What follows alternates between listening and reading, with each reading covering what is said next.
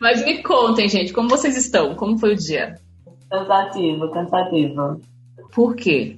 Muita coisa acontecendo, né? Apesar de dessa pandemia, enfim, muita gente trabalhando de casa, eu tenho trabalhado muito de casa, mas parece que o ritmo de trabalho aumentou. Eu tenho essa sensação, né, de mesmo você estando em casa e que teoricamente seria um ambiente que você pode dar uma fugidinha, pode dar uma descansada, né? Vai ali na, na cozinha, vai na geladeira, mas me parece assim que do ano passado para cá o ritmo de trabalho, acho que a cobrança da gente também é, por estar tá nessa coisa do home office e tal, parece que aumenta. E eu tenho me sentindo muito cansada, assim, ultimamente. Chega à noite, eu já tô com energia mais baixa, precisando dar aquela. me recompor. Tem que ter um cafezinho, pelo menos, né, para ajudar. Bem cringe, bem cringe, Exato. né? Tem que ter um cafezinho. Hein, Querusca, e para você? Eu concordo plenamente, eu assino embaixo no que ela falou, porque a, não é nem a sensação, é a realidade é essa.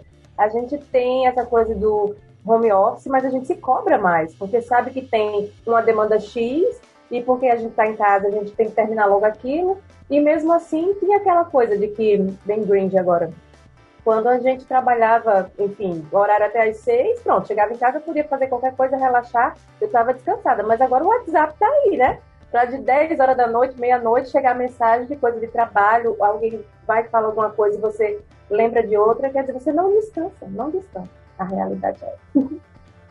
E para você, Diego, como foi seu dia? Vai ser cringe você falar que foi a mesma coisa? Gente, tá Exatamente. difícil pra todo mundo, né? A gente ri Exatamente. pra não chorar. É, basicamente, antes já, quando era tudo presencial, eu já madrugava fazendo o trabalho freelancer que eu pegava. Hoje em dia, então, não tem horário nenhum. Eu faço isso o tempo todo, então eu tô aqui fazendo, editando o vídeo, depois que eu termino, eu tenho que postar o vídeo, depois de correção do vídeo, o vídeo volta, e aí a sensação, sensação que dá é que não tem realmente essa, essa divisão do tempo para o lado pessoal, para descanso e para trabalho. Tá tudo misturado, embaralhado, uma grande confusão. Você sabe que eu estava gravando, gravei né, a, a, edição com a Hebe Belli, psicóloga. Um beijo, Hebe. E a gente conversou bastante sobre isso, né? A edição ela acabou ficando bem focada é, neste assunto e nessa quantidade de telas que a gente tem que lidar diariamente, né? Eu não sei vocês, mas eu, eu, o que me cansa mais é exatamente esse excesso de telas. Ao ponto de muitas vezes eu parar, eu realmente estabelecer, não, agora chega de telas vou fazer outra coisa, vou cochilar, vou, sabe, vou ler um livro, vou fazer uma, algo que não mexa com telas, porque realmente dá um cansaço visual, né, na gente. É a necessidade mesmo de desconectar, porque o fato de você estar de um, de um celular para um tablet, para o computador, para a TV, você está ali sempre conectado. E você com o celular na mão, você fica na cama do celular, você vai para outro lugar, então realmente é um cansaço mental que a gente não consegue. Mas tem uma coisa que eu tenho certeza que conecta muito nós quatro aqui e conecta todo mundo que está ouvindo a gente e que gosta de um bom cineminha. Boas histórias, né? A curiosidade de poder contar boas histórias e também de ver boas histórias. Com certeza. Eu sou uma pessoa que adoro leitura, adoro eu acho que esse papo aqui é justamente uma forma de conectar ainda mais com boas histórias que a gente quer entender. Eu sou uma pessoa que adora entender os bastidores, como é que a coisa acontece. Então, eu acho que naturalmente a pessoa se torna produtora quando entra nesse ramo assim, porque a gente gosta de produzir ideias, de querer entender como as coisas funcionam. Então, gente, uma boa história é o que deixa a gente preso ali no, cinema e a gente esquece da nossa vida para viver outra história, para passar duas horas ali levando a mente para passear. E eu acho que cada vez mais a gente está buscando, além da história em si, as histórias por trás das histórias. Que são os bastidores de produções, por exemplo, ou de uma história, enfim, que está na superficialidade, mas porque aquela pessoa chegou até ali e viveu isso que ela viveu. Então, cada vez mais vai se aprofundando aí nesse processo que é realmente conhecer a pessoas, conhecer fatos, conhecer é, iniciativas. E é isso que está movendo, acho que todo mundo, nessa, nessa comunicação toda aí. Além das, é, das histórias que a gente vê, que a gente lê, tem as histórias de como foi feito, né? E aí são outras histórias, são, é, já vai para outra camada que também é muito interessante da gente conhecer. Uma teia. É. É isso aí, é isso aí. Vamos então, né, para essa outra camada. Acabou que, acabou que a Babi deu uma super deixa aqui, né? O negócio, o negócio de conversar com gente do cinema é isso, entendeu? Ela já deu a deixa ali para quê? Para nossa abertura.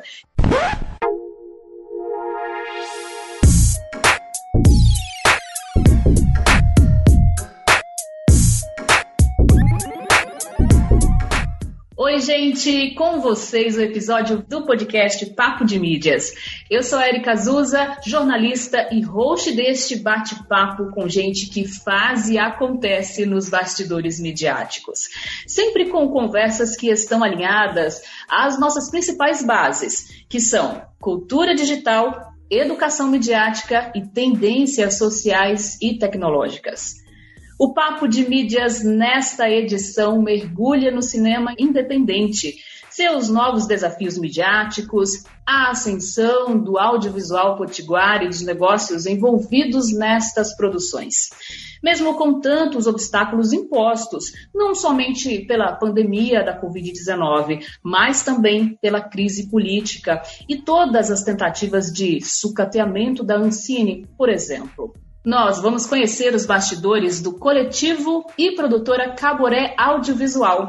Estamos aqui com a sócio fundadora e administradora, CEO, para usar aquela sigla bem bonita, né? CEO da empresa Babi Baracho, produtora, produtora executiva, roteirista, diretora de cinema e muitas outras funções aí no Cinema Potiguar. Seja muito bem-vinda, Babi. Obrigada, Érica. Estou super feliz de estar aqui para a gente bater esse papo. É, já vinha paquerando o papo de mídia há um tempão. e vai ser massa a gente trocar essa ideia, contar um pouco da nossa história, da nossa luta aqui, né, no Cinema Potiguar. Vamos nessa.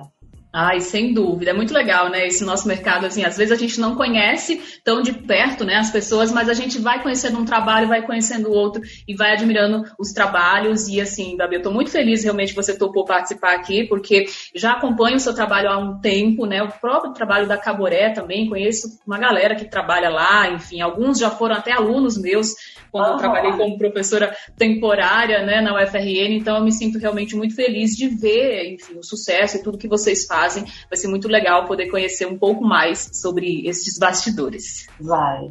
Com a gente aqui também dois convidados especiais representando você, ouvinte. Querusca Santos, produtora audiovisual e professora de inglês, voluntária nos encontros da Papo de Mídias, trabalhou comigo como produtora na primeira temporada da websérie Papo de Economia Criativa. Que super obrigada pela sua presença desde já, seja bem-vinda. Ai, gente, eu quem agradeço estar aqui participando, vendo aqui como tudo acontece nesse podcast que eu sou ouvinte e com esses participantes, né? Gente, eu tô aqui super feliz. Muito obrigada e vamos que vamos conversar bem muito. Vamos embora, vamos embora. E fechando a nossa mesa, Diego Sévila, fotógrafo e criador de conteúdo digital, voluntário nos encontros presenciais da Papo de Mídias, dono das fotografias, gente, de muitas fotografias. Você que é ouvinte antigo aqui do podcast, você que já participou dos nossos encontros presenciais, com certeza vai se recordar aí das fotos lindas que o Diego já assinou pra gente durante os encontros. Seja bem-vindo, Diego. Muito obrigado, Érica. Oi, Babi. Oi, Querusca. Oi, Papo de Mídias. Feliz demais de estar aqui. O Papo de Mídias que sempre foi para mim um meio aí de eu me conectar com outras pessoas, de me inspirar para vários projetos pessoais. Sou um artista independente hoje e tá batendo papo com você sobre algo também é com a produtora independente. É de muito proveito para mim e vai ser de muito proveito para todo mundo, tenho certeza. Maravilha, maravilha. Bom, Babi, vamos lá, né, para esse papo. Gente, para você que está aí ouvindo a gente e nunca ouviu falar da Caboré ou não conhece, mas que de repente já assistiu aí vários filmes independentes, já participou dos festivais, eu vou dar só assim um leque básico, né, dos trabalhos aqui da Babi, ó produtora executiva do Lab Medeias, laboratório de roteiro para mulheres, é, do Afronte, Festival de Cinema LGBTQIAP+, da websérie Septo, disponível para o Brasil no YouTube, licenciada pelas plataformas Reverie, Los Angeles, Estados Unidos, e Personal Pay Web Series, Buenos Aires, Argentina. Curtas, tem vários curtas, série documental, já ministrou oficinas, participou de mesas, palestras, júri de festivais. Babi, assim, você já está no mercado há muitos anos, né? Conta pra, um pouco assim pra gente um pouco desse início, né? Quando foi que você, que você se descobriu cineasta? Nossa, pergunta. É, bom, eu saí da escola, fui fazer vestibular, né? E meu primeiro vestibular foi para teatro. Eu fazia, eu era atriz de teatro na escola. Queria ser atriz. Acho que o começo assim de tudo foi isso. Eu sabia que eu ia estar dentro da, da cultura, dentro das artes, em alguma linguagem. Eu não sabia exatamente onde, mas eu tinha certeza disso, desde sempre. E na época eu estava fazendo teatro na escola, decidi prestar vestibular para teatro, não passei para teatro licenciatura e fiquei ali num limbo de fazer universidade particular e numa escolha assim, quase chegando em jornalismo. E já naquelas, naquelas angústias né, da adolescência, preciso pensar na minha vida, na minha vida profissional, como é que eu vou me sustentar. Quem não nunca, sei. não é mesmo? Aquela Quem situação. Nunca? E aí eu fui procurar é, curso na UNP. E quando eu chego na UNP, tinha lá um banner é, que eles estavam abrindo a primeira turma de cinema do Rio Grande do Norte. Isso foi em 2009, 2010, 2010. E aí deu a louca, eu falei, vou fazer cinema. Eu não sabia é, a quantidade de coisas que eu podia fazer dentro do cinema. Eu não tinha noção do, de tantos cargos dentro do cinema. É, eu não era cinéfila, eu não era uma pessoa que assistia e consumia todos os tipos de obra e principalmente obras independentes. Eu estava ali ainda naquele meio comercial, que era o que chegava até mim sem muita, sem muita procura, mas eu resolvi entrar. E foi um boom né, na minha vida. É, acabou que o curso de cinema da UNP começou com vários alunos, mas por uma série de questões é, as pessoas foram saindo, a mensalidade na UNP é relativamente cara e algumas pessoas desistindo. A maioria dessas pessoas tinha outros empregos, já tinha uma vida profissional e estava ali para é, por amor à, à sétima arte, né? Não necessariamente para trabalhar. E eu era a pessoa mais nova da turma e estava ali precisando chegar num caminho que ia ser o meu caminho profissional, né? Então era Tinha que fazer acontecer, né? Era a sua acontecer. carreira. E aí, enfim, para tentar encurtar essa história desse início, né? É, tiveram várias questões assim pessoais que meu pai dizia: vamos lá, ver se você vai concluir esse curso, se vai valer a pena. E eu acho que no início, assim, eu fazia muito de pirraça. Vou concluir esse curso até o final para mostrar que vai dar certo e eu vou fazer dar certo. E foi. Acabou que se formaram pouquíssimos alunos nesse curso, porque era a primeira turma de cinema do Rio Grande do Norte, não só daqui. E depois da que a gente que eu me formei em 2013, é, nesse momento a gente começou a conhecer assim, algumas pessoas que estavam também saindo do curso de rádio e TV da UFRN. E acabou que juntou um grupo através de Márcia Loss. É, Márcia foi essa pessoa que juntou ali pessoas que estavam. Ela ela estava saindo da UNP, ela tinha Preciso feito... mandar um beijo para a Márcia, maravilhosa. Maravilhosa. É, e ela foi esse elo de ligação para a formação do coletivo Caboré Audiovisual em 2013. Porque Márcia é, passou um período no curso da UNP, que foi onde a gente se conheceu, né, e outras pessoas na UNP, e Márcia também já vinha da UFRN, já conhecia a galera de rádio TV que queria fazer cinema, né, que fez rádio TV porque não tinha outra opção, é, e Márcia foi esse elo. E aí a gente conseguiu, se juntou, na época, eu acho que eram umas 12 pessoas, e falou: ah, a gente tem uma coisa aqui em comum, a gente quer fazer cinema, vamos fazer cinema e vamos formar esse coletivo. Formamos o coletivo Caboré.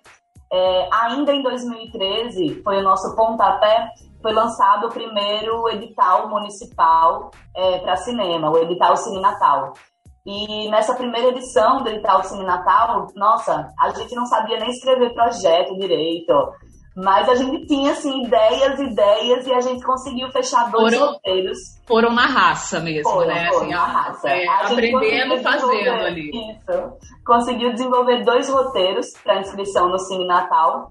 E o Cine Natal premiava é, três roteiros para produção, com uma verba baixíssima, que na época a gente achava que eram grandes coisas. E desses três contemplados no primeiro Cine Natal, dois foram do coletivo Caboré, que foi o Três Vezes Maria, que é uma obra dirigida por Márcia, que já vinha também de um processo com outro filme que teve uma preparação de elenco no filme de Hélio, que é o Seu Inácio, o Cinema do Imaginário, mas uma versão média, é, que tem uma parte ficcional. Márcia tinha preparado essa parte ficcional, o elenco. Depois disso, dessa preparação, veio Três Vezes Maria. E o outro que a gente aprovou foi o Janaína Colorida Feito Céu, é, que eu roteirizei e dirigi. E o Janaína, ele foi, é, assim, o pontapé mesmo para mim, para dizer, não, é isso que eu quero fazer, é isso que eu quero fazer pro resto da minha vida. É, o Janaína era uma pesquisa minha do TCC, da UNP, sobre documentos de processo, já pensando nas coisas de produção também. E eu, eu, adaptação de roteiro, né, é um, é, era um conto, é, é o roteiro é, é, tem um conto originário dele, e Sim. chamar um passo da autora Rosa Amanda Struz, maravilhosa, que me cedeu para fazer esse roteiro. E o Janaína foi esse pontapé mesmo na minha vida pessoal, para dizer assim: não, é, é isso que eu quero fazer. E desde então a gente conseguiu se segurar assim até hoje, né? Então de 2013 para cá tivemos algumas mudanças, né, na formação do coletivo, pessoas saíram, pessoas entraram, é, pessoas se tornaram colaboradores e trabalham com a gente até hoje de forma colaborativa, no sentido de é, trazer projetos, mas nem sempre está inserido no trabalho do coletivo, né? É, e aí veio a produtora Caboré, em 2016, que eu acho que também é um momento chave, assim, para mim, de uma mudança em termos de pensar mercado, de pensar negócio, de pensar empresa, né, de pensar uma perspectiva de futuro que vai para além é, do que a gente vivia ali só enquanto coletivo.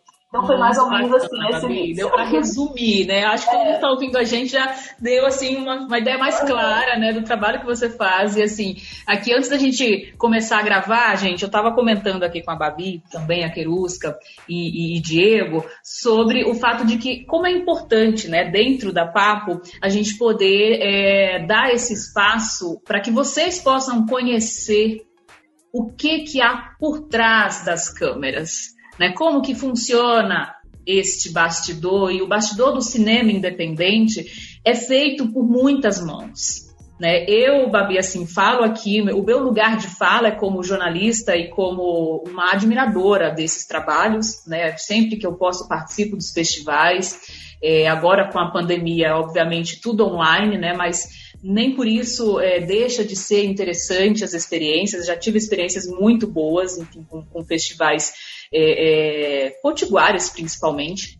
E eu percebo que nesses últimos anos o audiovisual potiguar cresceu muito, né? Assim, a gente está vivendo um momento que, ó, até me arrepio só de comentar, assim, é um momento muito efervescente, né, em relação a esse audiovisual.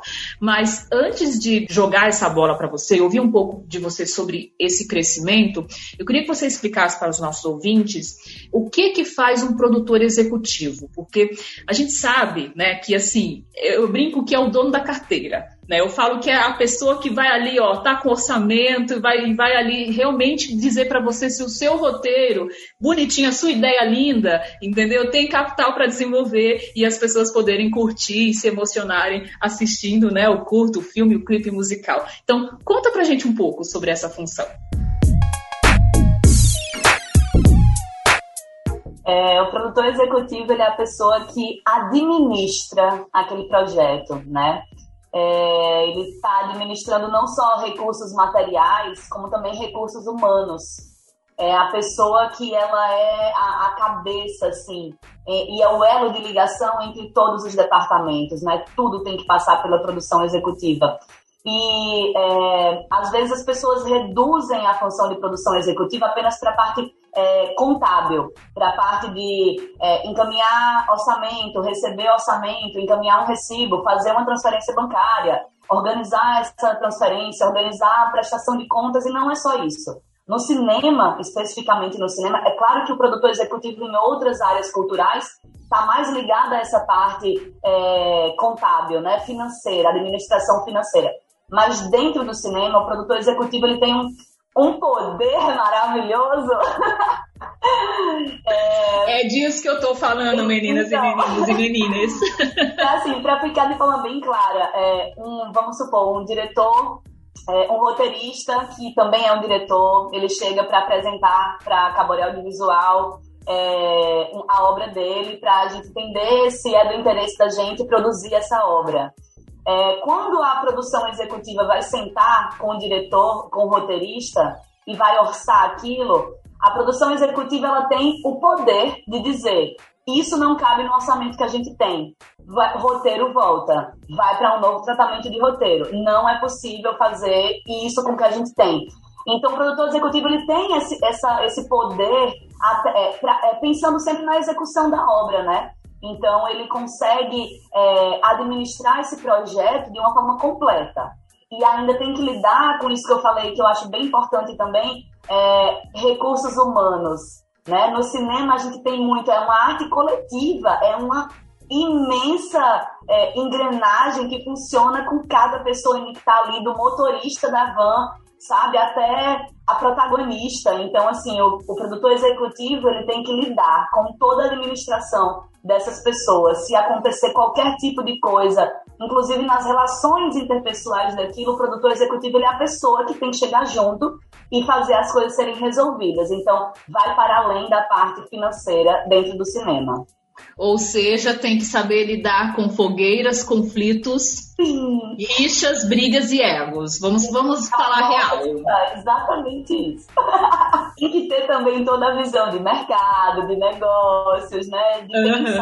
A vida da obra para além do lançamento. E entra assim uma infinidade de funções que a gente tenta é, segmentar, né? Hoje Sim. a gente tem o grupo ali que vai pensar na distribuição, que vai estar à frente, né, de contatos e não sei o quê. Mas o, o produtor executivo ele acaba sendo essa pessoa que está ali arrodeando toda a administração completa, né? Uhum, e é, é aquela pessoa que a, as pessoas olham e falam, resolva. É Exato. você que vai resolver. Não tem outra pessoa. Babi, mas voltando então para aquilo que eu tinha comentado, né, em relação ao próprio crescimento do audiovisual, assim, nessa, nessa última década a gente percebe esse crescimento.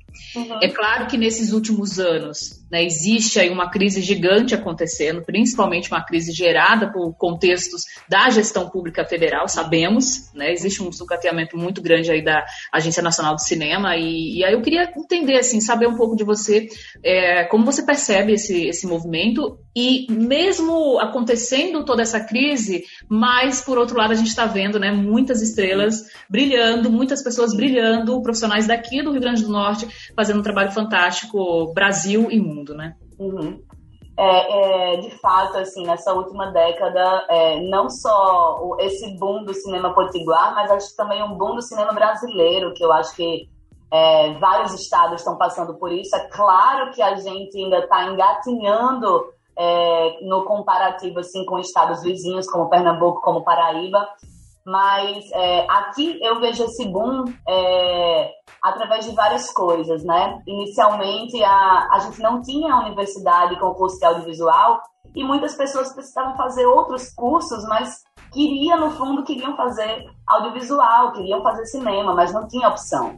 Então, muitas pessoas que vêm dessa geração mais antiga, os dinossauros do cinema potiguar, que eu adoro falar isso, é, que meus professores, por exemplo, da universidade, Marilande, Gustavo Bittencourt, é, pessoas que estavam assim, que estão comigo hoje, que são meus parceiros hoje, e eles não tiveram é, curso de cinema para fazer. Eles, eles foram para outros tipos de curso para depois eles passarem, sabe, a lecionar e a trabalhar também, né, a ser realizador também.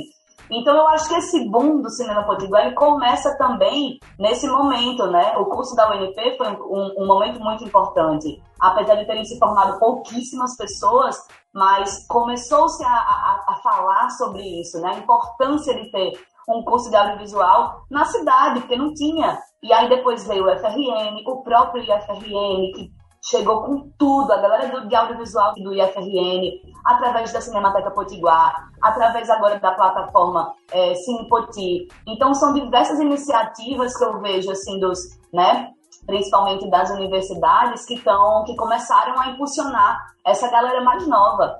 E se a gente parar para pensar, tem muita gente nova fazendo cinema independente, sem grana, mas botando filme no mundo e botando filme em festival e rodando festival, sabe? Uma obra que não teve iniciativa, que não teve fomento. É, e isso eu acho que assim, é uma coisa que só tem a crescer, só tem a crescer. É uma pena que a gente ainda engatim em termos de políticas públicas para o cinema, né? Que é uma coisa assim que eu fico muito indignada, muito indignada aqui. É, a gente está agora com filme em Cannes, sabe? A gente está agora com um filme concorrendo a Palma de Ouro. Um filme Potiguar que foi, que foi patrocinado pela Lei Aldir Blanc Rio Grande do Norte.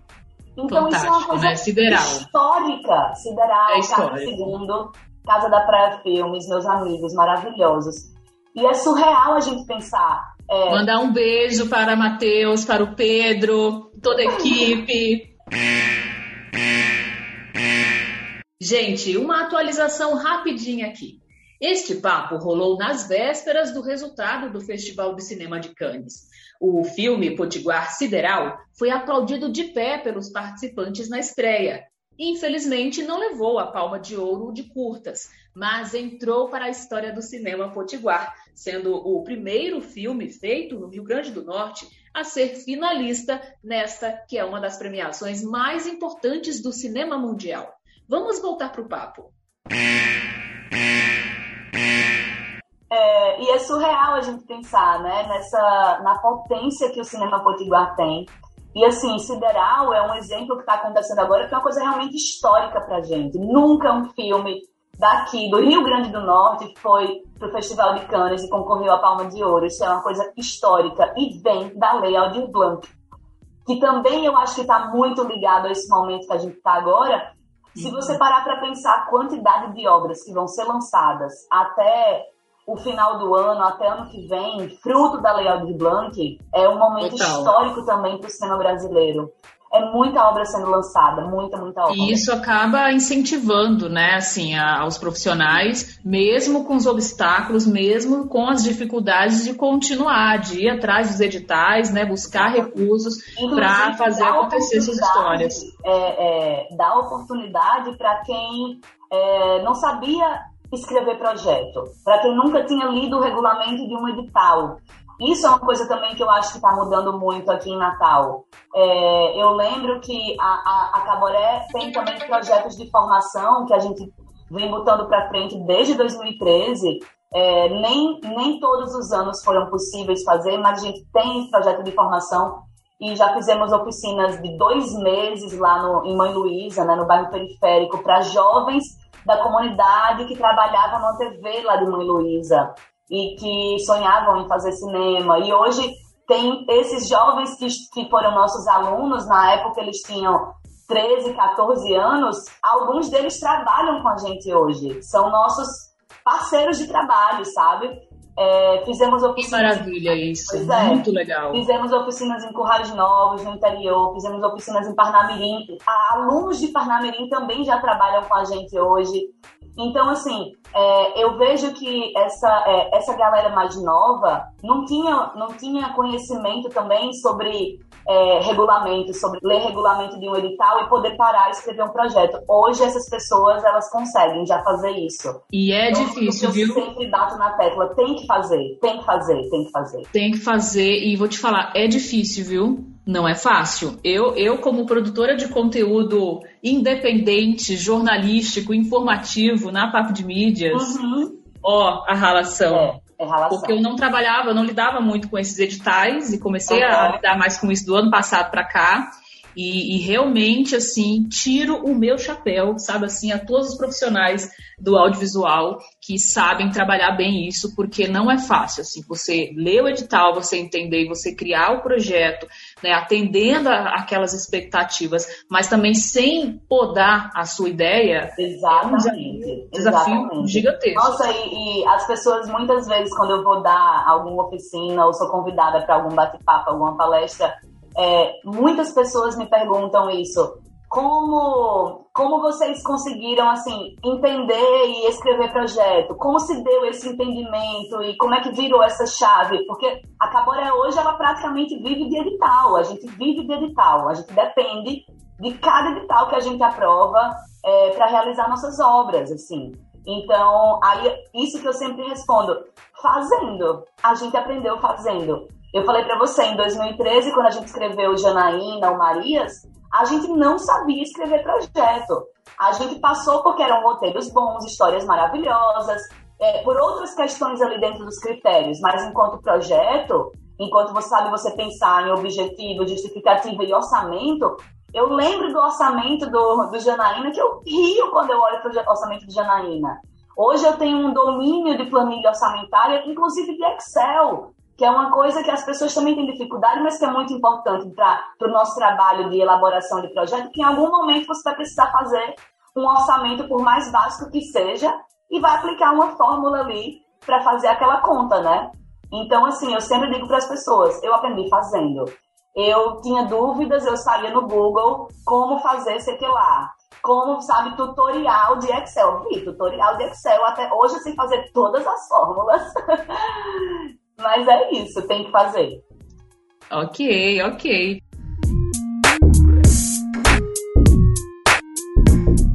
Bom, Babi, para a gente continuar aqui o nosso papo, eu vou chamar para nossa mesa a Keusca e o Diego. E aí, gente, o que, que vocês querem comentar? O que, que vocês querem perguntar para nossa convidada? Gente, ó, eu tenho, não vou mentir, que eu tenho aqui, ó, perguntinha. Eu tô, eu tô tiete, mas eu também tenho aquele olhar meio a meio, né? A gente fica observando, aprendendo, claro, com o olhar né, do outro profissional e querendo entender também outras coisas, né? Então, se puder fazer pergunta, tô aqui. Eu tava me segurando o tempo todo para entrar na conversa de vocês, mas sabia que ia atrapalhar, então me controlei até aqui, porque cada assunto que vocês entraram tem alguma coisa para comentar, alguma coisa para me identificar com a história até que ela estava contando dela do início no audiovisual, que para quem vê de agora acha que ela já chegou pronta, que tudo começou assim é uma, uma falsa percepção, né? Uma pseudo percepção. Mas vamos lá, vamos lá, Querusca. Ouvindo aqui, né, também, junto com o que ela estava falando, a Babi contando para a gente sobre a questão como a pessoa do orçamento, a pessoa que organiza as coisas, e como eu falei no começo, eu, eu sou uma pessoa que gosta muito de entender como as coisas funcionam. Então, é, eu queria saber, eu queria ver aí o seu olhar, porque, enfim, a mulher trabalha no roteiro, porque eu já vi, né? Dei aquela estudada, dei aquela fuçada. A mulher tem. Só no perfil tem umas cinco Instagrams onde a mulher já se desenvolve. Num deles é relacionado a roteiro, eu vi aquela ideia maravilhosa que eu sou uma pessoa apaixonada por escrita. Tem também uma participação no making of do MPB Jazz. Então, eu queria saber como é que a, uma produtora ela já é multi. A gente trabalha em diversas áreas, né? E, obviamente, a gente às vezes tem ali uma identificação por uma área específica. Mas como é que você se organiza quando você quer criar um projeto, tendo tantas vertentes para atuar e dizer, não, aqui eu vou ser roteirista, aqui eu vou fazer o making-off, aqui eu quero fazer tal coisa. Como é que funciona a cabeça da Babi? É, é uma loucura querer abraçar o mundo, né? Fazer de tudo, assim. É, eu tenho muita dificuldade de me concentrar numa única, numa única área assim, do cinema. Eu sou apaixonada por muitas áreas do cinema. E quando eu saí da faculdade, eu achava que eu ia ser só diretora e produtora. E que ia ser isso, assim. E hoje, assim, se você me perguntar o que você é, como você é, assim, qual a principal função do cinema que você se vê, com certeza absoluta eu vou te responder produção executiva. Eu, eu me vejo como produtora executiva e eu acho que é a função assim que eu mais pego nos projetos dos últimos anos para cá e que eu mais sou convidada para fazer também. Mas é, eu não consigo deixar outras funções. Então, por exemplo, é, eu sou apaixonada por direção também e tenho alguns curtas que dirigi na Caboré. É, tenho outros projetos que estão em andamento, que eu espero que saiam do papel. E a direção é uma área encantadora, porque eu que gosto de todas as funções, a direção é aquela coisa que você tem que entender mesmo, né? Todas as funções. E é muito apaixonante você conseguir imprimir o seu olhar. Mas eu sinto que eu não tenho tanto tempo assim de escrita, né, para roteiro e não me sinto roteirista, apesar de já ter roteirizado alguns projetos, mas não me sinto roteirista. Meu roteiro ele é muito intuitivo, assim. Eu não, não consigo pensar em roteiro enquanto técnica, enquanto amigos meus que são roteiristas escrevem roteiro tecnicamente, né? Pensando em arcos dramáticos, pensando em, enfim, naquelas coisas todas técnicas. E é, é muito difícil hoje alguém te presentear com um roteiro para dizer, dirija meu roteiro, tá aqui meu roteiro, eu quero que você dirija. A gente tá vindo numa leva de cinema de autor que é diretor e roteirista muito grande. Isso significa que são poucos os roteiristas que não são diretores. Claro que a nível Brasil tem muito. Eu falo aqui mais Natal, né? Rio Grande do Norte. Então acaba que é, eu adoraria dirigir mais, mas como eu não consigo parar e não tenho muito saco para escrever roteiro, para sabe desenvolver roteiro, é, acabo deixando a direção de lado. E aí aparecem outras pequenas funções, né? Que assim eu não vou deixar de fazer. É, eu adoro fotografia, eu adoro câmera, então é, comecei assim, é, no início não não me via como essa pessoa também para fazer filmagem, né, para fazer making of, pra, inclusive nunca me vi nessa coisa da direção de fotografia, né, do cinema, que é uma área imensa também. E de uns tempos para cá, inclusive acho que do ano passado para cá, eu falei, cara, eu adoro câmera, tenho aqui equipamentos ótimos, invisto em equipamento, porque é uma coisa que eu realmente gosto. E vou, vou me botar como também como pessoa da captação de vídeo, né? Da captação de imagem e tal. E comecei a pegar um monte de trabalho é, do ano passado para cá, inclusive o making off do MPB Jazz, que vai sair em breve. E é também um respiro para mim, sabe?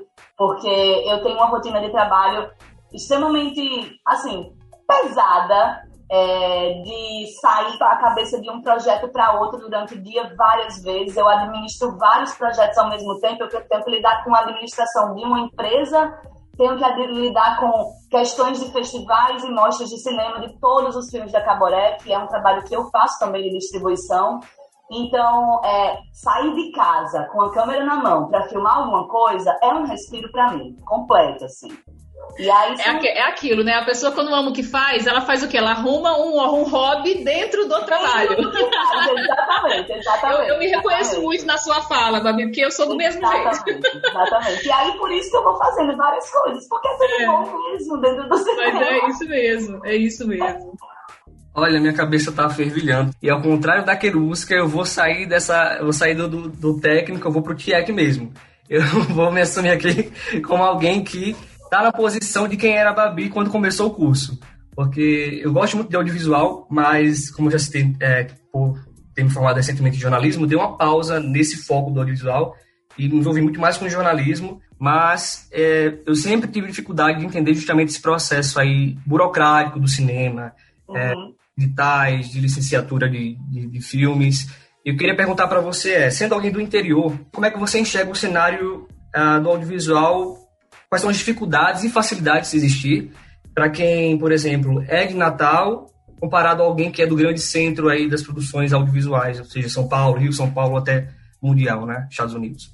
É, eu acho que a, a, questão chave assim dessa dessa pergunta, desse pensamento, dessa questão que você trouxe é políticas públicas, né? É uma coisa que vai e volta, vai e volta, vai e volta e acaba nisso. Sempre acaba nisso é, a gente começou um, a, a, um desenvolvimento do cenário do cinema potiguar aqui quando começou a ter edital para cinema. Isso é uma coisa assim que está na cara, está na cara. Gestão passou a olhar para o cinema. Então, agora na Lei Aldir Blanc, por exemplo, tem um monte de gente no interior do estado fazendo cinema pela primeira vez. E cinema bom, sabe? Porque a gestão olhou para aquilo, porque a gente teve a bendita Lei Aldir Blanc é, botando financiamento para o interior também. Então, assim, São Paulo, Rio de Janeiro, né, eixo lá, Sudeste, são lugares, gente, que o governo bota muito dinheiro, muito dinheiro.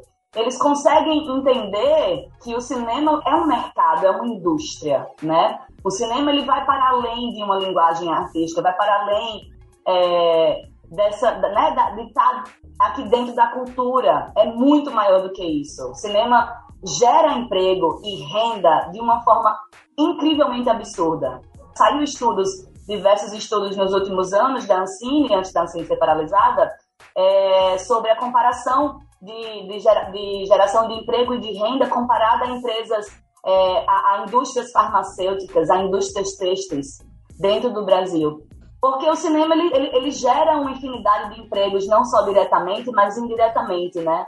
É, Não só quem está sendo contratado ali para prestar um serviço de roteirista, de direção, de fotografia, de som, e vai para além disso, a gente movimenta uma cadeia que vai desde a da alimentação, da moça que vai fazer a alimentação, que vai levar o catering, do motoboy que vai levar a refeição para o set, é, do, da, da moça da limpeza que vai organizar a limpeza daquele espaço. E, e pensando assim, gente, em um cinema longa-metragem, série para televisão, série para streaming, é, é, uma cadeia produtiva absurda. Aqui em Natal a gente não tem isso ainda, ainda. Mas é, é, é uma coisa muito grande, muito grande. E, e vai chegar. Volta, vai chegar. É, vai e chegar. Aí eu acho que chegar. volta muito para essa coisa da, da gestão, sabe? Da gestão olhar para isso e entender isso. A gente está vindo agora, eu faço parte também do setorial do audiovisual, e a gente está vindo, sempre estive envolvida com a parte de políticas públicas é, daqui. Fui da ABDIC, que é a Associação Brasileira de Documentaristas e Curtas-Metragistas do Rio Grande do Norte, e sempre tive muito interesse de estar nessa na discussão, né, levantando essas pautas sobre políticas públicas de gestão, porque para mim é uma coisa que ela é muito óbvia, sabe? Enquanto a gestão não olhar para isso, a gente não, não vai avançar. E aí agora a gente está vindo numa leva muito interessante de reuniões é, com vereadores, com deputados. A gente está em contato direto com o mandato de Brisa, com o mandato de Divaneide. É, e são assim pessoas que estão chegando junto, que estão enxergando o que está acontecendo, que é histórico o que está acontecendo, assim, do nosso cinema, e estão chegando junto na luta. E eu estou realmente, assim, com muita esperança de que essa luta renda ainda mais frutos, porque enquanto a gente não passar desse patamar é, de financiamento baixíssimo para selecionar cinco curtas-metragens, a gente não sai desse patamar. É óbvio que curta-metragem é importantíssimo. Eu amo curta-metragem, consumo curta-metragem. Mas a gente chegou num patamar que a gente necessita de uma verba para a gente ter longas metragens produzidas no Rio Grande do Norte com incentivo. Não é longa de guerrilha juntando 20 amigos e fazendo sem dinheiro, não. Não dá mais. Não dá mais para a gente se manter dessa forma, sabe? É aquilo, né? Topou topou, né? Não, não, não, há mais essa condição. E é interessante, Babi, você comentando isso. Eu estava lembrando aqui de uma experiência que eu tive no começo do ano. Eu fiz um curso de audiovisual e negócios uhum. junto com uma equipe do Sebrae Maranhão. Deixar até Sim. o meu abraço aqui, meu beijo a todo mundo que participou. Foi um curso de dois meses e reuniu é, jornalistas e produtores, principalmente produtores audiovisuais de vários estados do Nordeste. Uhum. E é muito curioso, assim, a, a troca foi muito curiosa, porque eu percebi que alguns mercados maiores que o nosso, assim, as pessoas elas já estão trabalhando projetos para as plataformas. Né? Então, ah, não, eu estou aqui com um projeto, a gente está fechando para HBO. A gente está fechando para Amazon Prime. E aí eu fiquei, gente, e os nossos projetos potiguares nos, nas plataformas de streaming? É, Cadê? É uma, né? Cadê é a Netflix? Então, é ah, isso, é sobre assim, isso. É, né? É uma, e é uma coisa, para você ter uma ideia, é uma coisa que não está longe da gente, não. Exato. Eu digo isso é, porque a gente da Caboré, é, a gente participa de várias rodadas de negócio, né? São eventos, são eventos de mercado, onde a gente apresenta projeto para os players. E Sim. ano passado, no Nordeste Lab, que é um mercado, uma, uma feira de negócio, né? rodada de negócio do Nordeste Lab, aconteceu no início do ano passado. É, a gente teve um número de projetos aprovado pelos players muito alto, a gente não esperava aquilo. Isso, o que significa isso? É, você inscreve o projeto é, e você marca lá, você pode marcar, por exemplo, é, que aquele projeto vai ser enviado para quatro players. HBO, Netflix, Amazon e, sei lá, qualquer outro, Globo, Globo Play, certo? E você é selecionado ou não para um pitching com aquele canal. O canal vai, vai dizer, seleciono esse, seleciono esse, para você entrar na rodada de negócio e você fazer o pitching. E no ano passado, a gente teve um monte de seleção. Vários canais, vários players interessaram por nossos projetos. A gente tem contato é, com players grandes, mas que esses players grandes também estão dependendo de financiamento. Então, um exemplo simples: é, a gente tem Projetos em desenvolvimento, agora a Caboré vai, vai rodar no ano que vem duas séries documentais, uma que é para o canal Curta e outra para o canal Travel Box Brasil. Esses projetos, é, eles foram financiados pela Ancine, mas eles são do canal. Então, assim, é para a gente entender que cada player desse também depende de outros tipos de financiamento. E é uma coisa que puxa a outra. São poucos Sim. os players que têm grana para investimento. É claro que a Amazon, Netflix, é, HBO tem grana para investir, para botar na produção. Mas a maioria dos outros não tem e dependem de incentivos também, dependem da Ancine voltar a funcionar, sabe? Dependem, os projetos dependem de um governo federal e de um governo estadual que botem uma complementação ali para as coisas saírem do papel. E não é uma coisa que está distante da gente, está perto da gente. Está perto da gente. A gente só precisa realmente que a gestão olhe para isso. Sem dúvida, e eu acho que esse assunto rende, viu, Babi? Já rende, já rende até outros papos de mídias aqui, o negócio vai longe.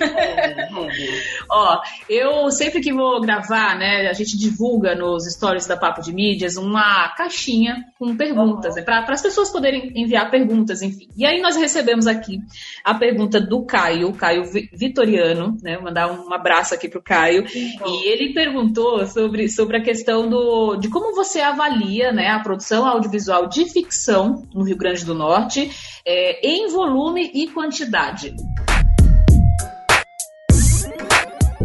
É, é acho que entendeu o que a gente estava falando, né? Esse boom do cinema. Em termos de volume, é, indiscutivelmente que nessa última década a gente tem muita produção acontecendo, muitas pessoas é, realizando com incentivo e sem incentivo também é, em termos de qualidade, é surpreendente como o Rio Grande do Norte tem uma pluralidade de temática, né, de conteúdo, de estética, de gênero. Eu também sou agora é, parecerista do Funcultura, que é o edital do governo de Pernambuco. E eu avalio projetos de curtas e médias metragens. E tem sido assim uma experiência incrível para mim, também pensando nesse comparativo com o que está acontecendo aqui essa pluralidade de Nossa. coisas que estão acontecendo, sabe? Dessas temáticas das pessoas. É, que antes a gente não via. A gente não via, por exemplo, é, filmes de terror aqui, bem feitos, bem produzidos. Agora a gente já tem. A gente tem realizadores que trabalham com gênero de terror. A exemplo de Paula Pardilho, Sirhan Félix. É, a gente tem. É, é bom a gente entender que a gente tem diretores potiguares que eles conseguem imprimir estilos né? E isso é uma coisa muito importante, porque o Estado começa a, a ser identificado através de estéticas e as pessoas começam a ser reconhecidas através disso. No Caboré, a gente tem é, diretores na Caboré que trabalham muito com temáticas sociais, tem diretores que trabalham com temáticas é, sempre LGBT. A Alice é uma parceira da Caboré que está sempre trazendo projetos com temática LGBT. A gente já está em desenvolvimento de outro, inclusive, de uma nova série. Então, assim, é, é, eu acho incrível o momento que a gente está vivendo, porque é muito diverso, sabe? Em, em, tudo, em gênero, em estética.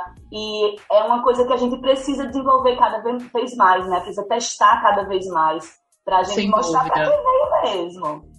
Não, certíssima. E assim, me lembrou, você falando isso agora me lembrou uma frase que eu escutei do ator do filme Time de Dois, que eu acho que é uma produção recente, né, aí da, da Caboré. E eu achei muito interessante ele falando que é, era assim, tá sendo a primeira, foi a primeira vez que ele, como ator negro, participou de uma produção que, que não versava sobre esse assunto, né? Então eu achei muito legal isso. Eu acho que é, falar de representatividade é sobre isso né? Assim, não é só você trazer essa temática só em meses ou períodos específicos. Então, eu achei bem bacana. Tem lá no, no making off, gente, do, do arroba da Caboré. e eu achei muito bacana. Querusca Diego, vocês têm mais comentários ou perguntas? Babi, você falou sobre as pessoas perguntarem muito a você como é que você fez para conseguir é, um projeto vencer um edital, conseguir recurso. É, não sei se essa pergunta realmente ela, ela tem uma resposta exata, se é algo metrificado, mas existem pilares para que um filme seja bem avaliado no processo de seleção de um edital? O projeto ele precisa ser bem escrito, né? Às vezes, assim, eu estava, inclusive, essa, esse trabalho agora recente do Funcultura tem me mostrado muito isso. É, não adianta só você ter um roteiro incrível. você precisa falar sobre, escrever sobre esse, essa história, né? É, muitas vezes as pessoas se perdem achando que ah, o roteiro ele tá ganho, o roteiro é, é, é, é o que vale mais. E se a gente para, uma coisa que eu sempre falo para as pessoas, assim, quando eu dou oficina, quando eu estou em bate-papo, é que é extremamente necessário que você leia os critérios do edital. E as pessoas se perdem nisso. Vai ser avaliado é, a justificativa, se vai ser avaliado é, o lugar onde você vai fazer. Tipo, agora eu estou pegando essa, é, essa, esse comparativo de Pernambuco, é, que está muito mais à frente da gente em várias questões, e avaliam tudo: identidade de gênero, raça, é, se é indígena, se é trans, se é mulher que está dirigindo, se é mulher que está roteirizando, onde vai ser feito, se é no interior, se é na região metropolitana. Então, eu acho que a escrita do projeto ela tem que estar tá pensando em tudo isso. E uma coisa assim que eu sempre dou a dica para quem está começando a, a escrever projeto é, convencer a pessoa que vai ler o seu projeto de que aquela obra é importante, não só para você.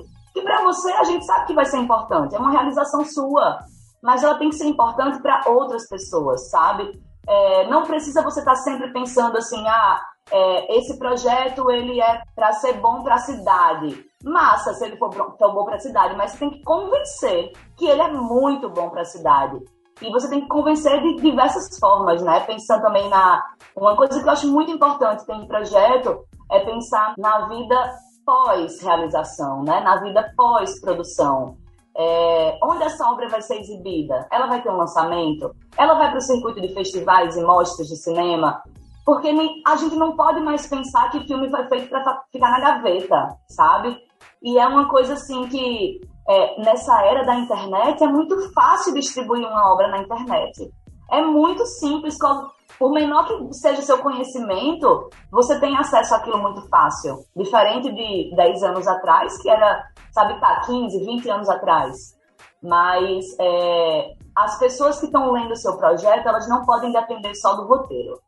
Elas têm que é, é ter outros, outros meios né, ali para avaliar a, a sua ideia, avaliar esse percurso que você vai trilhar e sempre ter muito cuidado com o orçamento, porque é uma coisa sempre avaliada, que é a, essa a execução, né? É o, o, o comparativo, orçamento e projeto escrito. Tá condizente? Não tá condizente? Então você precisa refazer. Chama uma pessoa que tem um mínimo de conhecimento sobre funções, porque quem está avaliando vai procurar essas informações, vai procurar entender se você botou ali no orçamento é, você que vai dirigir, produzir, operar som, operar câmera, ou se você botou uma equipe legal no seu projeto, que você sabe que um cinema é uma arte coletiva, que cada pessoa tem uma função que importa. São muitos detalhes assim que eu acho que as, muitas pessoas começam pensando, vou escrever um ótimo roteiro e ele vai se ganhar por si só. E não é bem assim eu vou pegar aqui o gancho da pergunta do Diego e vou trazer mais uma questão. Porque, assim, hoje é uma linha muito tênue, todo mundo tem o celular na mão. Isso é muito bom, porque a gente tem a possibilidade de trazer o nosso olhar para fazer um bom trabalho, tanto que temos aí o papo de mídias criativas, né, que a gente fez esse projeto com celular. Então, existe também uma linha tênue, como eu estava dizendo, entre alguém tá com o celular e achar, vou fazer isso, isso vai ser top, e sou produtor e etc.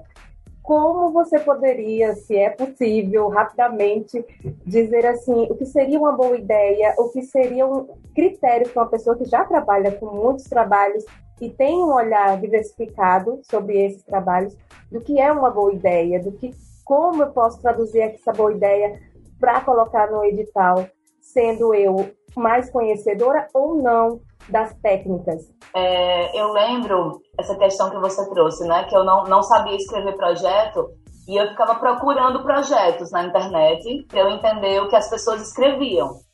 É, não simplesmente pensar, vou copiar essa parte aqui e colar no meu projeto, mas para eu entender o que era uma justificativa. É, que não era uma justificativa de porque a justificativa não se resume só porque a minha história é boa, mas porque ela é importante. O que ela vai trazer, o que ela vai trazer para a cidade, o que ela vai trazer de visibilidade, o povo sabe quais são as bandeiras, quais são. E eu lembro que eu comecei a ir atrás de projetos prontos na internet e isso me abriu muita, muita cabeça.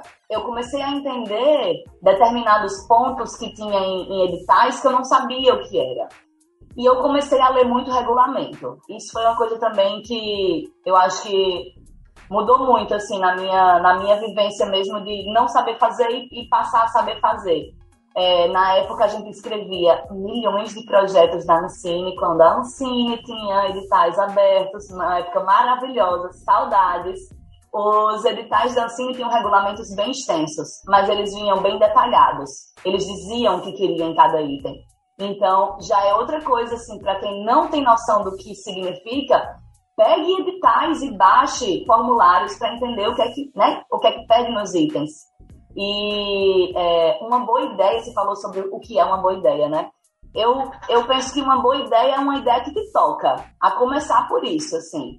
Eu não, eu não gosto de pensar na boa ideia dos outros, para os outros. Ah, eu gosto da temática tal porque as pessoas gostam dessa temática eu quero falar sobre tal coisa porque tal coisa está em alta e eu vou conseguir tirar isso do papel. Eu odeio pensar por esse lado, porque sai, sai sem emoção, sai sem paixão. E o que é cinema se não é paixão? Tem que ter paixão, tem que ter paixão, senão não dá certo não. Então eu acho que inicialmente uma boa ideia tem que ser uma ideia que toque você, que você queira contar essa ideia, que você queira é, falar através daquela ideia, né? Eu também penso muito no cinema dessa forma, são, são nossos gritos, né? A gente tá ali contando histórias que são que são histórias nossas, que são histórias que ou que acontecem com a gente ou que você vislumbra que um dia poderia, poderá acontecer ou que você pensa assim no seu mundo mágico da sua cabeça, se eu fosse assim, assim, assado, eu ia viver assim, desse jeito, e eu ia, sabe, eu ia trabalhar em tal lugar, em Paris, e não sei o que, não sei o que, e você começa a roteirizar aquilo, tá tudo dentro de você, né? Então a boa ideia ela tem que partir mesmo de você, da sua paixão, do que você acredita, do que você quer falar, do que você quer que as pessoas ouçam, sabe? Do que as pessoas precisam ouvir, assim, o que, é que você quer dizer para as pessoas.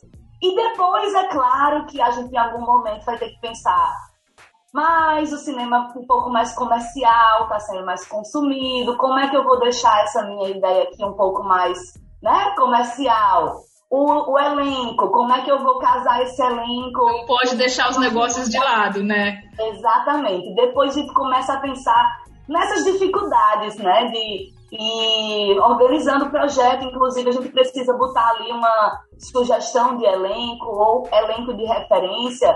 E chega no momento que, quando a gente está pensando é, em projetos maiores, que da nossa carteira de projetos, projetos que a gente apresenta para esses players em rodadas de negócio, que um dia vai sair do papel, é, a gente tem que, infelizmente, e caçar o elenco que está em alta, o elenco que está na moda, para botar aqui a referência é essa, que se for aprovado, eu vim falar com o fulaninho para ver se ele vai poder.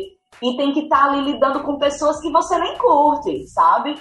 Mas que infelizmente ali está no momento, tá no momento. É, e de repente faz sentido, né? A gente já fez rodada de negócio uhum. e o player amou o projeto, amou a ideia e disse assim no final, é, o elenco vai ser potiguar? E a gente disse, vai. A gente tem atores incríveis aqui, incríveis. E o player disse, tudo bem, mas eu preciso que pelo menos os dois protagonistas sejam do circuito nacional. E assim, é isso que acontece, sabe? Sim. É, é, triste, né? É até triste isso, mas acontece mesmo. É. E assim, no jornalismo também acontece isso, né? Assim, eu já vi situação de matérias, de reportagens é, serem derrubadas por causa de um sotaque, por exemplo. Né? Então, é, infelizmente, é algo que ainda precisa ser bastante trabalhado né, e enfrentado por, pelos profissionais. É, Babi, Antes de ir para o quadro, para a gente encerrar, eu tenho uma outra pergunta aqui que eu tinha anotado.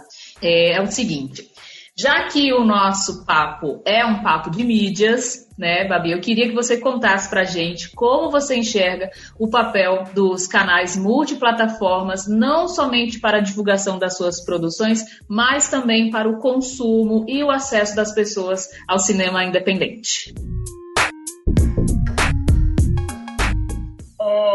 eu acho que é uma só soma, né? Só agrega. A gente está vivendo num momento assim de dessas multiplataformas é, que se você souber usar e consumir, só agrega ao trabalho. É desesperador quando a gente tem um monte de opção assim na frente, eu fico meio desesperada com a quantidade de coisas que a gente tem que ficar acompanhando, tem que ficar né, se inteirando de tudo que está acontecendo, mas com um pouco de sanidade a gente consegue é, acompanhar, consumir e trazer isso, fazer isso é, é, como uma peça fundamental, como uma ferramenta a favor do nosso trabalho, né?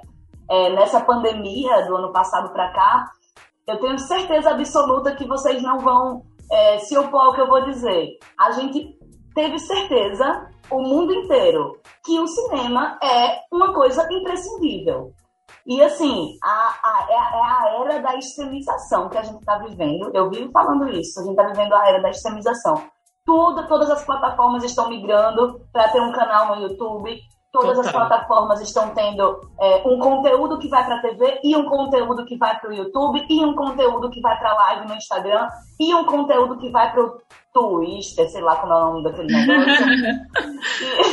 TikTok, Isso, né? O próprio Instagram agora está mudando o posicionamento, Exatamente, né? Tá vindo com um posicionamento tá muito mais voltado para o vídeo, né? Exatamente. Então, assim, é, eu, eu às vezes eu paro para pensar sobre isso e, e dá um desespero, né? Você fica, meu Deus, como é que a gente vai conseguir lidar com tantas coisas? Na própria Caboré, é, a, apesar de, além de tudo, apesar não, além de todas as coisas, eu ainda tô ali nas mídias da Caboré. Então, é uma dificuldade grande para mim pensar que aquilo ali é a, é a, empresa e que eu tenho que mostrar os nossos trabalhos, mas que a gente também tem que produzir algum conteúdo, porque senão não engaja. E isso tem sido assim uma loucura pra gente. A gente precisa. Tô, inclusive, Priscila Vilela, se estiver me escutando, vamos fazer a nossa reunião. Que é uma coisa que a gente tá ali botando pra frente, pra frente, mas a gente sabe que a gente precisa parar e organizar. É muito não difícil. adianta só a gente ter o nosso portfólio no site, é e ter isso, a postagem é. dos festivais e tem que ter essa organização. Então, e outra agrega. coisa, né, Babi, são linguagens diferentes também, Totalmente. né? A partir do momento que vocês encontram pessoas e tempo para poder tratar essas linguagens, com certeza esse engajamento é maior, né? Sabe aquela história de casa de ferreiro, espeto de pau? É isso. Oh. Gente, é. A gente trabalha com vídeo, sabe? A gente trabalha com, com isso, com audiovisual, com essa linguagem mas é extremamente complicado a gente organizar é, um conteúdo específico para uma rede social, porque o nosso foco é cinema. É, também é muito complicado. A gente foi fazer lives na, no início da pandemia, é, pegou o nosso projeto de oficinas e transformou em lives, né? Que inclusive está uhum. no YouTube da Caboré. Várias lives, diferentes assuntos, bem legais, com convidados e tal. Mas Olha aí, já fica a dica, gente. porque a gente tinha um contato assim com o aluno, né? E transformar esse eixo formativo para o online foi meio louco, assim, sabe? Foi um, uma situação também que a gente teve que se adequar a essa coisa na pandemia. Sim. Então, pensar nesses diferentes canais, nas, nas multiplataformas, é, é essencial, porque vai agregar o trabalho, vai agregar seu conteúdo, mas precisa ter uma organização muito grande, sabe? Sem dúvida. E torcer para ter o quê? Orçamento para logo em breve ter um espaço, ter um, um setor específico só das só redes sociais, isso. né? Perfeito. Perfeito.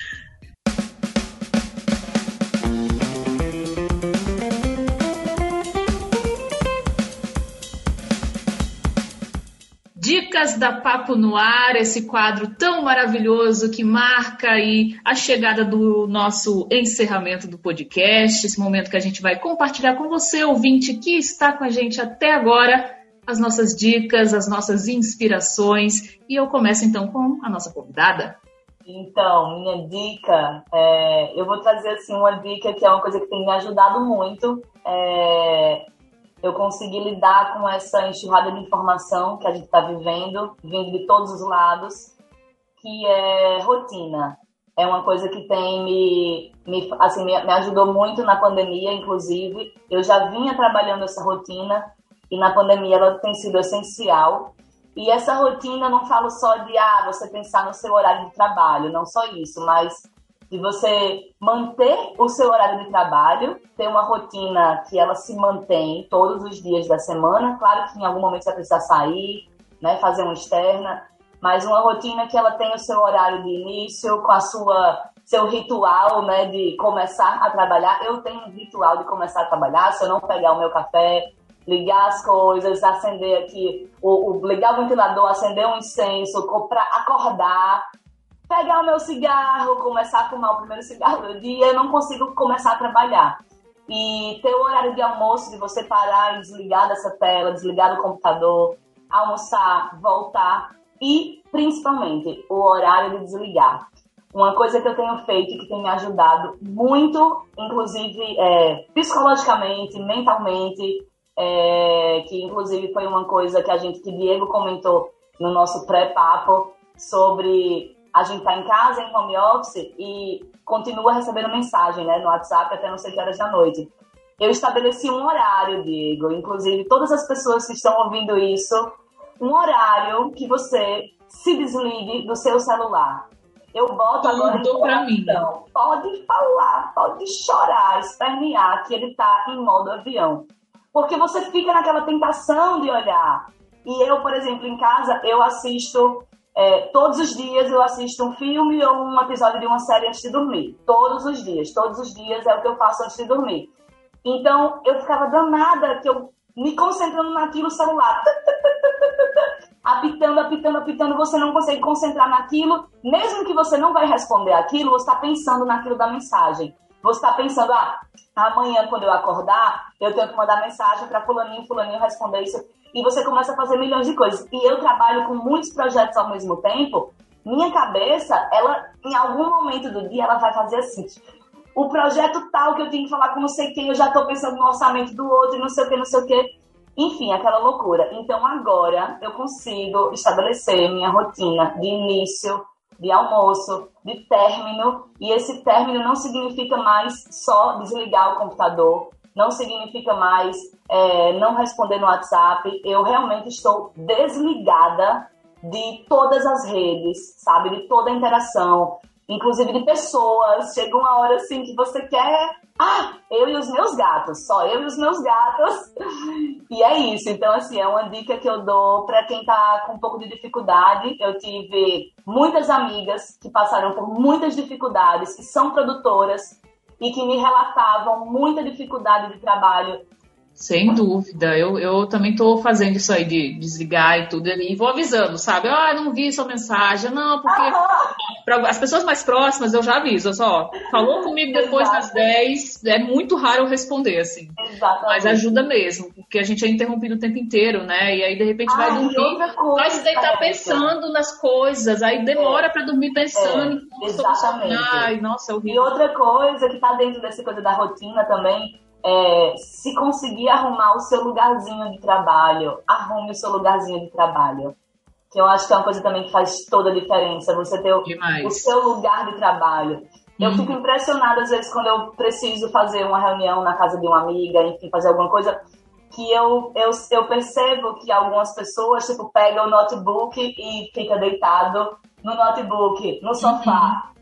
Gente, meu computador não sai da mesa. Eu não tiro ele daqui por nada. Eu não trabalho fora desse espaço aqui por nada, porque eu não, não consigo. E é uma coisa assim, é um toque, claro, é o seu. É um toque, é, isso aí é um toque. Mas que também me ajuda a estabelecer o meu ambiente de trabalho. É, então, é, ajuda a estabelecer ali a concentração, exatamente. né? Exatamente. Eu, eu, sou, eu, eu faço isso também.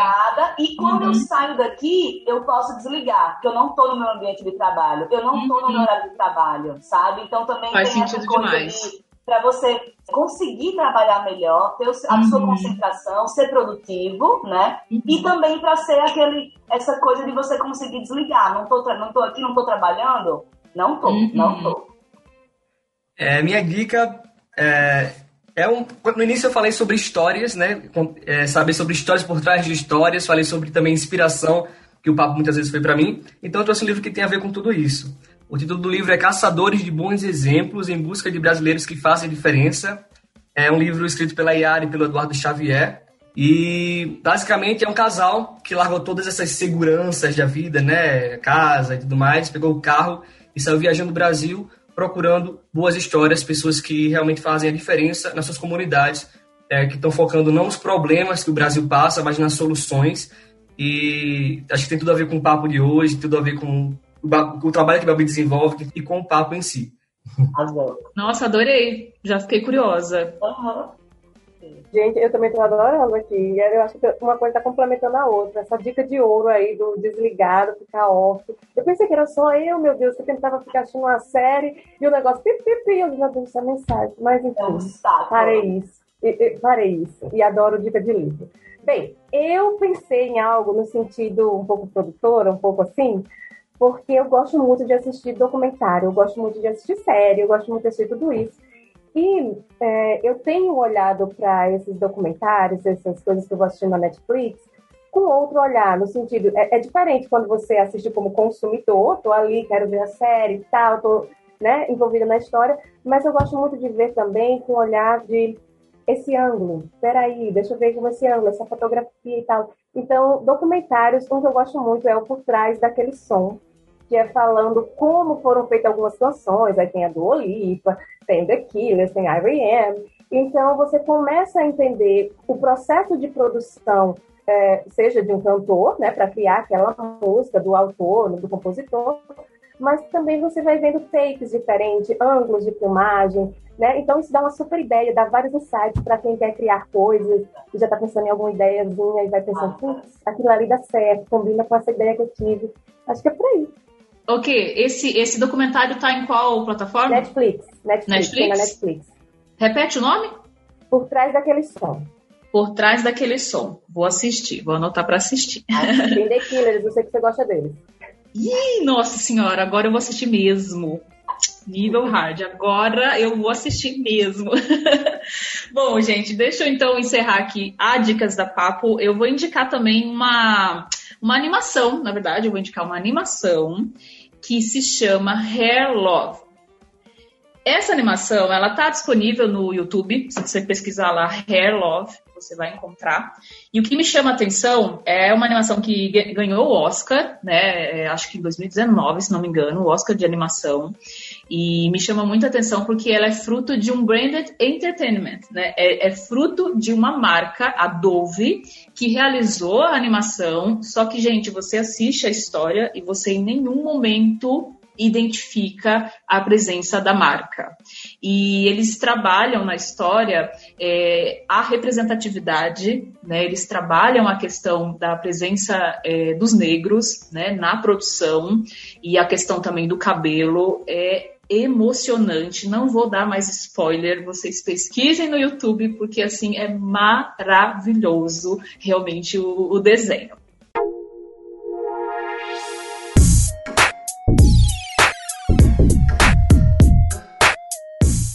Bom, o podcast Papo de Mídias já está terminando.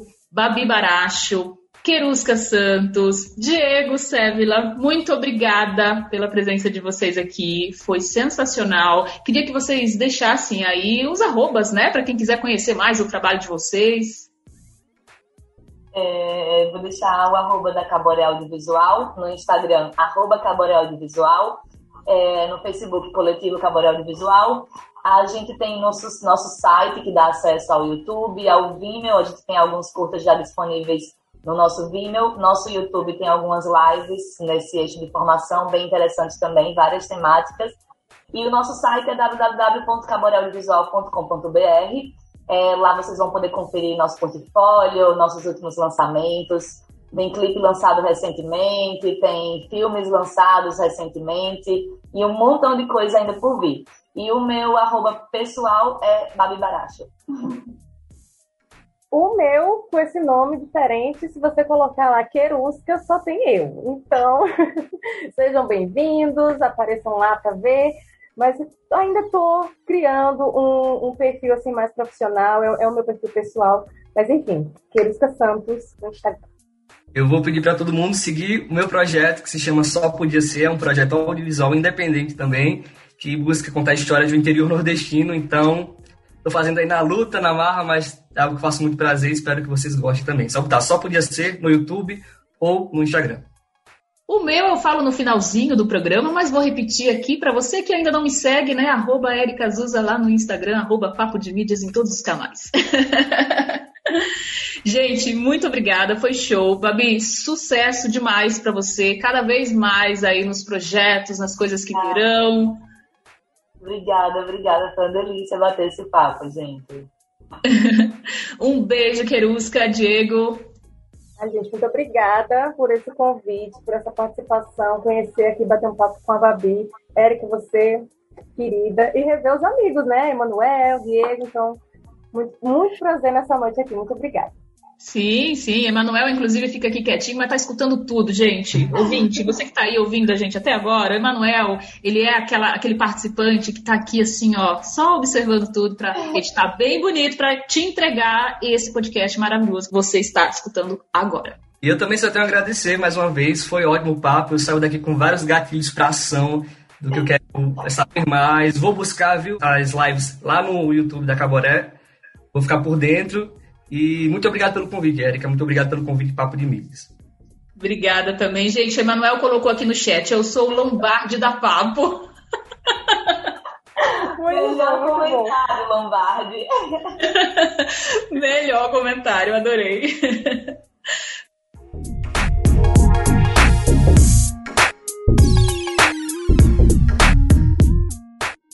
Galera, para encerrar este episódio 28, deixo aqui alguns recadinhos e agradecimentos. Vem comigo! Este papo marca o encerramento da atual temporada do podcast neste 2021. Começamos este trabalho em 2019. Nestes 28 episódios, já contamos com mais de 1.500 plays e por isso, quero primeiramente deixar aqui o meu muito obrigada a você, ouvinte, que está com a gente quinzenalmente e confia no nosso trabalho neste formato que é tão apaixonante. Durante o mês de agosto, nós focaremos no planejamento para a próxima temporada. Inclusive, você pode participar, viu? Escreve para a gente, manda a sua sugestão, sugestão de tema, sugestão também de convidados através do Instagram, arroba Papo de Mídias, ou do e-mail papodemídias.gmail.com.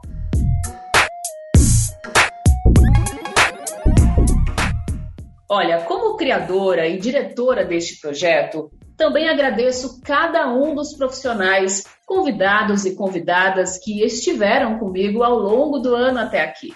Sem vocês, gente, estes bate-papos não seriam tão leves e, ao mesmo tempo, né, tão ricos em conhecimentos e inspirações. Boas histórias movem atitudes e em podcasts elas só são contadas a partir de uma edição de qualidade. Por isso, registro aqui também um salve especial ao editor de som e das artes, Emanuel Santos, da Play Audio Indoor muito obrigada, Emanuel, pela sua parceria e dedicação. E, gente, para concluir, quero dizer a vocês que este trabalho é feito com a certeza de que a comunicação gera conhecimento e inspirar pessoas através dos bastidores da comunicação social digital é o nosso foco. Sempre com informalidade, empatia, ousadia e respeito colocar cada episódio no ar, e aí é bem importante realmente a gente deixar isso claro, custa tempo e dinheiro. Inclusive, estamos em busca de marcas, marcas nacionais, marcas potiguares, que queiram apoiar este trabalho. Entre em contato com a gente através do Instagram, arroba Papo de Mídias, ou por e-mail, papodemídias.gmail.com. Voltaremos com novos episódios em setembro. Muito obrigada e até lá!